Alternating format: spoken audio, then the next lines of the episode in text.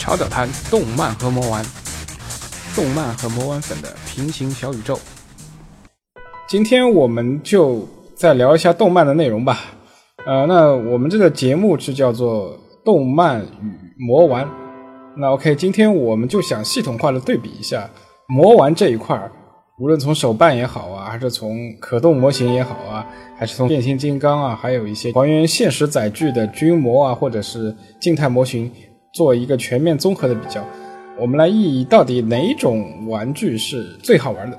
由于大叔我是一个七零后的，那可能我只对变形金刚以及军模和静态模型会略有些了解。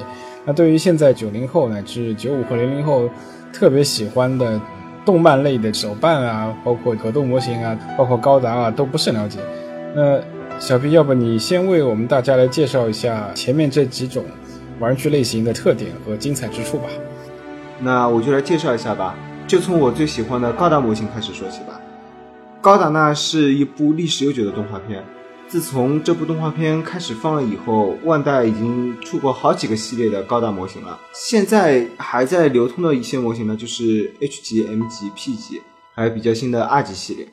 对于这些让大叔一头雾水的字母，到底代表的是什么样呢？是模型的大小比例呢，还是对应了不同的高达系列的剧集，或者是对应模型的不同分类啊？比如说战损啊、全新的，或者是其他那种独自能够成一体系的设计类型啊，高达模型呢，其实装起来都是全新的。然后呢，你要做战损的话，就完全就要靠自己的手艺了。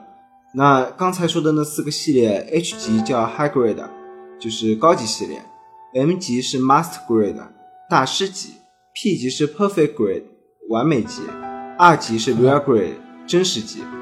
我我我听上这几个级别怎么都是高大上啊？真实、高级、完美、专家、大师，让人感听不出有有什么区别。呃，比例有点不同，H 级和 R 级同是一比一百四十四的。M 级是一比一百的，P 级是一比六十的，也就是最大的。那其实 High Grade 的 H 级呢，它其实是一个入门级别的。呃，之前还有一个 F 级，这个卖的可能比较少，它模型出的机型也比较少，叫 First Grade，那比较是幼年向的东西。嗯，R 级和 M 级它主打的呢就是机体内构。M 级因为万代公司工业设计能力越来越强了，所以现在也能做到全内购了，可以说是挑战了最高级别的 P 级。以前大多数的 M 级和 R 级都停留在半内购的状态。那我来解释一下内购，大叔你肯定也不明白内购是什么意思。我其实也能猜个七七八八。那内购就像军模里面，它是带有完整的内部结构的设定。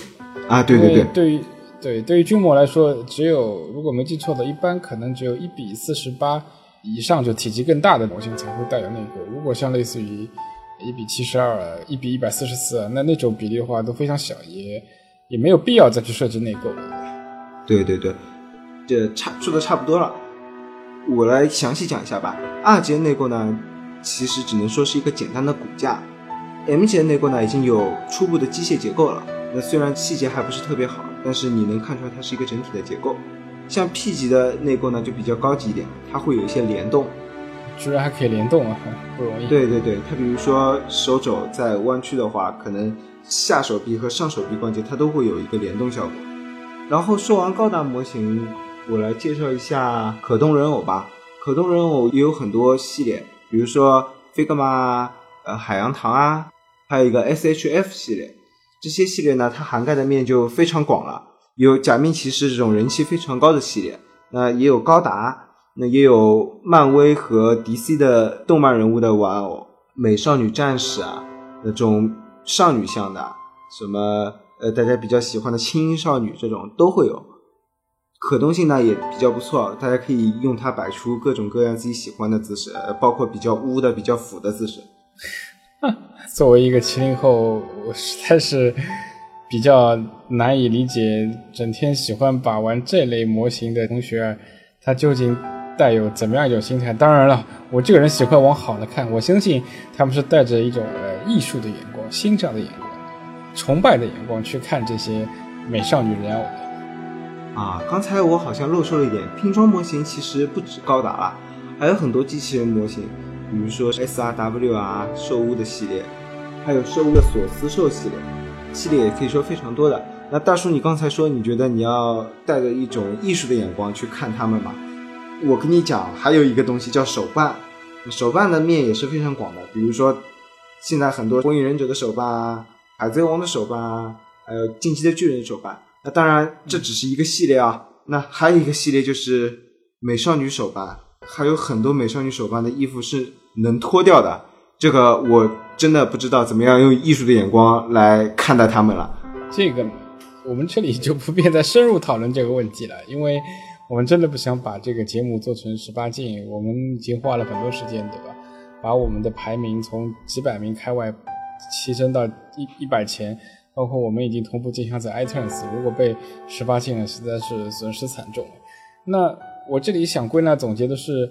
呃，对于手办和你刚才说的可动模型的区别，就是说，可动模型玩具的人体关节可以调节的，它可以摆出各种各样类似于真人的或者是动漫情节当中的各种各样姿势，而所谓手办就是它的人体基本它的关节是静态的，呃，对，除了一些特殊的是可以换衣系列以外，那大部分都是展现出一个最精彩的姿势，这一瞬间有点类似于静态照片的感觉。对对对，它其实就是一个比较经典的 pose，它把它做成这个手办而已。我觉得，其实我们也没必要去那么鄙视它。我觉得萝卜青菜各有所好吧，因为所谓懒惰，真的是我们人的本性啊。那如果真的非常喜欢这个剧集，但是我动手能力也不是很强，但是我又非常的想拥有偶像类的玩具。而且我本身其实我并没有去把玩它的欲望的话，我只希望看到它最美好的一面的话，那我觉得手办也是一个非常好的选择。那实际上，我觉得市场上的反应来说，手办的销量应该也不错吧？我具体不清楚，它跟你所说的可动模型之间的销量差异大概是多少？呃，销量我倒是不清楚，但是他们的销售额应该是差不多的，因为一个手办的单价会非常的高。对，我相信，如果对于某一系列的忠实粉丝来说，他可能会手办和可动人偶通通会收吧。我相信。对对对，是有这些人的。OK，那我觉得我听完你这些以后啊，我我就来介绍一下七零后的对于玩具的这个爱好吧。首先呢，当然可能我这有些笼统了，我相信现在还是有很多九零后也会喜欢玩军模啊，或者各种反映现实真实多量啊，或者 anyway 就是所有跟现实基本上保持完全一致的模型的年轻的朋友。军模和静态模型是首先我想说的这一类。那这类模型其实它的最大的优点，那就是我刚才说的百分之百还原现实中的飞机啊也好啊，船只也好啊，或者是汽车的真实情况。我如果买一个 F 二十二的模型，我买个歼二十的模型，那就是完全反映了这个战斗机的真实造型。那如果我买辆 BMW 或者是保时捷赛车的这个模型，那基本上它就是按照它所标示的比例去百分之百还原它的外在的一个性状吧。呃，那如果是稍微大一些的比例，比如说一比四十八、一比三十二，甚至一比十二的比例的话，那它也是有非常非常详细的内部构造的反应的。而且，它这种细节的刻画，相信可能会比高达更加细腻一点，因为毕竟别人是是有图纸的嘛，它是能根据图纸的，它有现实的东西做参考缩放。对，高达毕竟都是虚拟的嘛，可能当然高达也作为一个。相对来说，系统化的它对不同机型的设定的描述的吸引程度也达到了一定的高度，但毕竟跟真实世界的等比例模型的话，还会有一些的差距。而且如你所说，高达也好啊，包括后面所出现的各种各样以动漫角色为蓝本的模型也好，都是晚于军模的。无论是现在大把大把赚钱的万代，哎，是叫万代吗？还是百代 啊？万代，OK。无论是现在大把赚钱的万代啊，还是那就以万代为例。它其实最早也是以军模啊和车模起家的，包括它也出过大量的早期的战斗系列的兵人吧。那这个兵人跟小 B 你之前提的那种相对来说已经发展到比较细腻程度的影视剧角色的兵人还是不一样，那就是那种绿色小小的兵人。OK，那说完这个军模以外，我真的是要向广大如果从来没有玩过变形金刚的听众来说，强烈推荐变形金刚，因为其实。很简单嘛，我们看逻辑嘛。首先，变形金刚它本身含有不同的形状，它叫变形金刚，它有人形的形状，也有载具的形状。而呃，它的载具形状从早期的孩之宝极一系列发展到今天的 MP 系列，包括大量的第三方的开发商都在开发 MP 比例的玩具。那它的载具精度啊和还原度已经越来越高，特别是一些车型载具的变形金刚，它的车型的这个还原度真的是跟一辆车模相差无几。那么考虑到它能变形的无与伦比的这种乐趣的话，我觉得它的价值真的是，至少我认为它的把玩价值是相当相当高的。另外，变形金刚的可玩处不仅仅在于我刚才提到的几点，它甚至还有三段变形式、四段变形式、五段变形式，最高有六段变形式。一个机器人它同时可能会有包括人形之内的另外五种载具形态，它一共有六种的变化形态。那这个可玩性，我简直。对我来说，真的简直就可以说是爆棚了。此外，它还有一个更加特殊的技能，就是组合技。一组同一小组的机器人，它可以组合成一个更加巨大的战斗形态。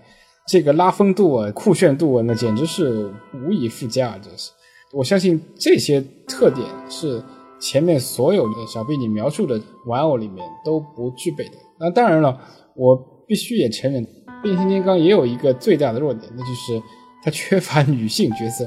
女性角色有有那么一两个，但真的是凤毛麟角。所以，在变形金刚的漫画里面，博派的女一号 R.C 已经是，尤其是在近几年的作品当中，在某些戏里面甚至占据了百分之二十的戏份，这是相当夸张的。她的戏份甚至超过了擎天柱，甚至为了吸引读者的眼球啊，那阿尔西已经是被封为博派的六段杀手了。那你要知道。在变形金刚的设定里面，所谓六段杀手是拥有毁灭星球的能力的，就是就类似于一些科幻里面的收割者的角色。那我觉得同样的对比狂派的一些六段的角色，那真的是一些狠角色。本身比较著名的六面兽为例，那它就是一个六段变形师，它拥有六种形态。那最少的最少的一些六段杀手的话，那至少也是一个三段变形师。那 R.C 只不过是一个普通的女性的最普通的两段的变形金刚，那就是因为它女性的特点被提到了这样的一个高度。那我真的是，我觉得可能这个世界真的是我已经慢慢无法理解，颜值和风骚度可能才是广大目前九零后所关注的吧。小 B，你的看法？呃，大叔，我想说的是，我觉得变形金刚真的没有什么好玩的，我自己也买过一两个玩玩看。但是整体给我的感觉就是它的塑料感很重，很像玩具。我打个最简单的比方，国内不仅有山寨变形金刚的，也有山寨高达的。但是家长带小朋友到超市里面，小朋友肯定说我要买变形金刚，不会说我要买高达。那说明高达还是一个比较成人向的。那以前我在网上也看到过一个帖子，说玩变形金刚的老男人是什么个情况？别人说要么是真的是有情怀，要么就是幼稚。那。我不知道你是属于前者还是后者呢？我被你这话说的，我感觉我莫名躺枪啊，膝盖中箭啊，这是。OK，我就给你从技术角度来分析一下你刚才的描述啊，我觉得只是反映了一部分情况，但是正因为你不了解变形金刚整个市场，所以它会产生这样的误解。首先呢，所谓低龄化，那。变形金刚这个节目其实是很早，应该是八十年代就引进中国，而且它本身也出了很多系列。那这些系列里面，我我我目前所说的就是仅以它的剧集啊和影视的作品来说，它本身是有通用型的 general 的剧集，也有这种偏低幼的剧集，也有偏成年读者的剧集。那其实目前来说，在美国发行了大量的变形金刚漫画，就纸质的漫画来说，它其实内容本身是偏成年化的。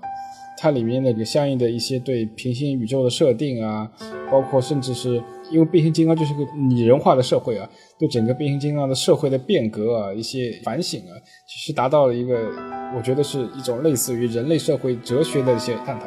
那这些内容是相当深奥的，那我相信小朋友是肯定看不懂的。那此外，从玩具角度呢，从官方的孩之宝的玩具来看，它本身也是分高中低三档嘛。官方的玩具它。最小的叫指挥官级，再往上可能是加强级，那再往上就是领导级，然后领领导级之外的话，还有一个 Ultra 级别超大级。那这些 Ultra 级别的话，可能都是一些巨型城市级的平级。还有在这所有系列之外，还有一个 MP 级大师级的玩具了。那大师级的玩具就是我刚才所提到的，它的整个载具的还原度啊是相当逼真的。它变成一辆车，那真的就是跟一个静态的车模相差无几。当然涂装可能会有些不同。但是呢，如果退回到指挥官级或者是加强级，那这一类型的玩具可能本身的设计是偏向于低幼的，它会考虑变形的结构不是那么复杂。此外，就是非常的耐玩，胳膊腿被拔下来不要紧啊，它本身就是设计成一种可脱卸的状态，拔下来不要紧，家长帮忙咔嚓一下就能安上去，百玩不腻，就是百玩不坏，甚至这就是我们网上所流行的一句话，就比较耐操，就是。我相信，如果同样的情况，同样被熊孩子蹂躏的残局来看的话，我相信变形金刚的最后修补存活率肯定会远远高于高达。那高达基本上就是死无全尸了，那变形金刚可能东拼西凑还能还原个七七八八，这也是它的一个特别大的好处。我这边还要提的一个，目前来说，变形金刚的第三方厂家真的是风起云涌，将近有十几个，可能还不止，可能有二十多家第三方的开发商正在以不同的形式开发变形更加复杂、体积更加大的变形金刚。它们的一个切入点是什么呢？首先。他们的整体的设计功力啊，包括无论是对载具和人形的把握度，当然都不会比不过官方的 MP 大师级别。但是它能够把原来官方的一些加强级啊或者领导级啊的一些设计上的缺憾去弥补，然后在这些级别上做一些突破。实际上呢，就是他们的整个市场定位是什么呢？就是说把加强级和领导级的变形金刚玩具模型更加细化和 MP 化，把它升级成为一个 MP 层次，然后再。出售给成年玩家，这就是他们最主要的市场定位和产品设计的思路。因此呢，它的售价是偏高的。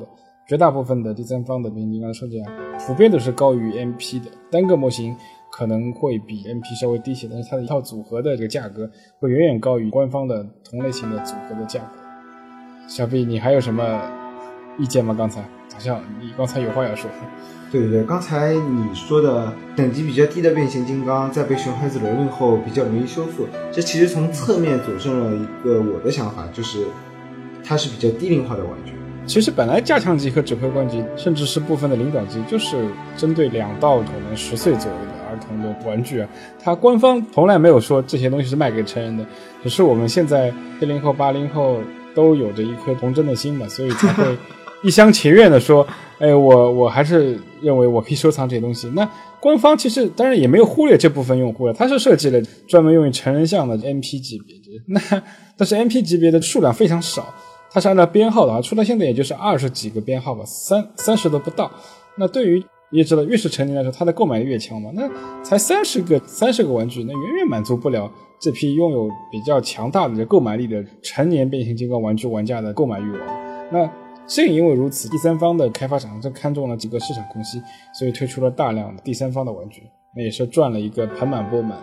对你的变形金刚呢，是有一个能变形的优势。那我这边的高达呢，其实还有一个组装优势。其实高达系列我很少会去买成品，因为成品的细腻度啊，完全比不过拼装的。在拼装的时候呢，就像我刚才介绍的，很多机型它都是有内部结构的。当你在拼内部结构的时候，其实有一种成就感，就像这个高达是你在造出来的感觉一样。我觉得这种成就感是变形金刚永远给不了你的。嗯，其实变形金刚也有类似于高达拼装型号，那无论是官方和第三方都有，但相对来说数量非常少。应该变形金刚的历史其实也很长。可能也觉得不会比高达，应该就是高达前后吧，可能早一些，可能晚一些，这不重要。但是它整个这么多历史下来，它出过的拼装系列的 SQ 的型号，那真是屈指可数。对，其实我觉得拼装这一点是主要的，能够区分成年向、幼年向的一个特征吧。那我觉得这也不能说是区别成年向、幼年向的，那类似于大叔我这种平时。上班比较忙的工作族，那如果你让我做一个拼装模型，无论是高达还是军模来说，我觉得太费时间了，对吗？呃，一片片拼起来，军模可能还用胶水啊，还要再涂装啊，哦天哪，那真的是只有十几岁的时候，可能放假的时候会有大量的时间来完成这些工作吧。但如果对于一个已经上班了，下班就想倒头就睡的上班狗来说的话，那我觉得变形金刚的这些。变形的可玩度啊和挑战度恰到好处，它既不像手办或者是简单的可动人偶来说这么容易玩透嘛，就是哎，因为无论是手办也好，还是可动人偶也好，它就是其实最大卖点还是它的一个造型嘛，它怎么摆也就是那个姿势嘛，也就是这样的一个人物的形象嘛。那变形金刚毕竟它有载具和人形的，是它还可以组合，甚至有些变形金刚它本身还有内置的更小的微型金刚的特定。那真的是从变形金刚的个设计度来说，我觉得正好是满足我这样类人形的把玩的需求。那既不那么费事儿，但是也有一定的可玩度。对这点我是认同你的。就是不管说高达还是变形金刚，他们的特点就是你买到手以后，不是说你买到手就直接能玩了。高达拿到手你需要拼装，那变形金刚拿到手你还要研究怎么样去变形，这都是锻炼动手能力的。其实你的大脑还是在工作的，不像是玩那些可动人偶或者是手办，那完全就是大脑可以一片放空的。所以我觉得在这一点上，军模、变形金刚还有高达模型，那是要远高于人偶啊、手办这些系列的。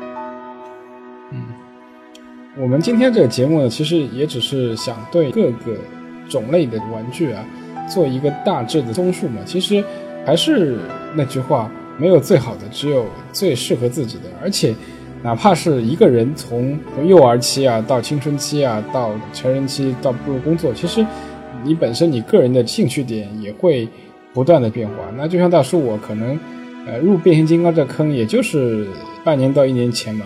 那突然会觉得，哎，因为变形金刚已经它的变形程度已经发展到跟我儿时所理解的 G 一版本已经有个质的区别了。它目前所有的变形金刚的影视形象的还原度基本上达到了百分之九十以上。那这个真的是对我个人来说吸引力是非常大的。那同样的，也许再过一段时间我会迷上冰人啊，这也很难说。所以我觉得只要能够让自己开心的，那就是最好的，是吧？当然。我们在玩这些所有的玩偶同时，也同时要注意一下自己的购买力。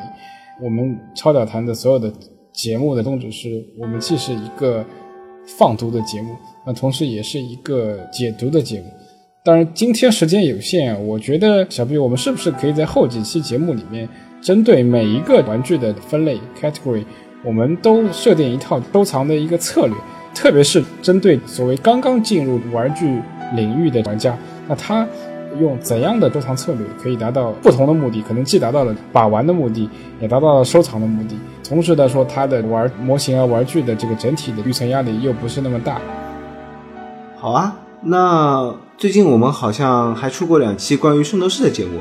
那下一期我们就从这个比较特殊的分类《圣衣神话》开始说起，怎么样呢？我完全没有意见，因为《圣斗士》本身这个作品是横跨了可以说七零、八零、九零，甚至九五、零零，甚至未来以后的整个全年龄的动漫的系列。我觉得从《圣斗士》开始讨论是最最合适的。好，那我们就下期节目再讨论《圣斗士》吧。好，祝大家周末愉快，拜拜，拜拜。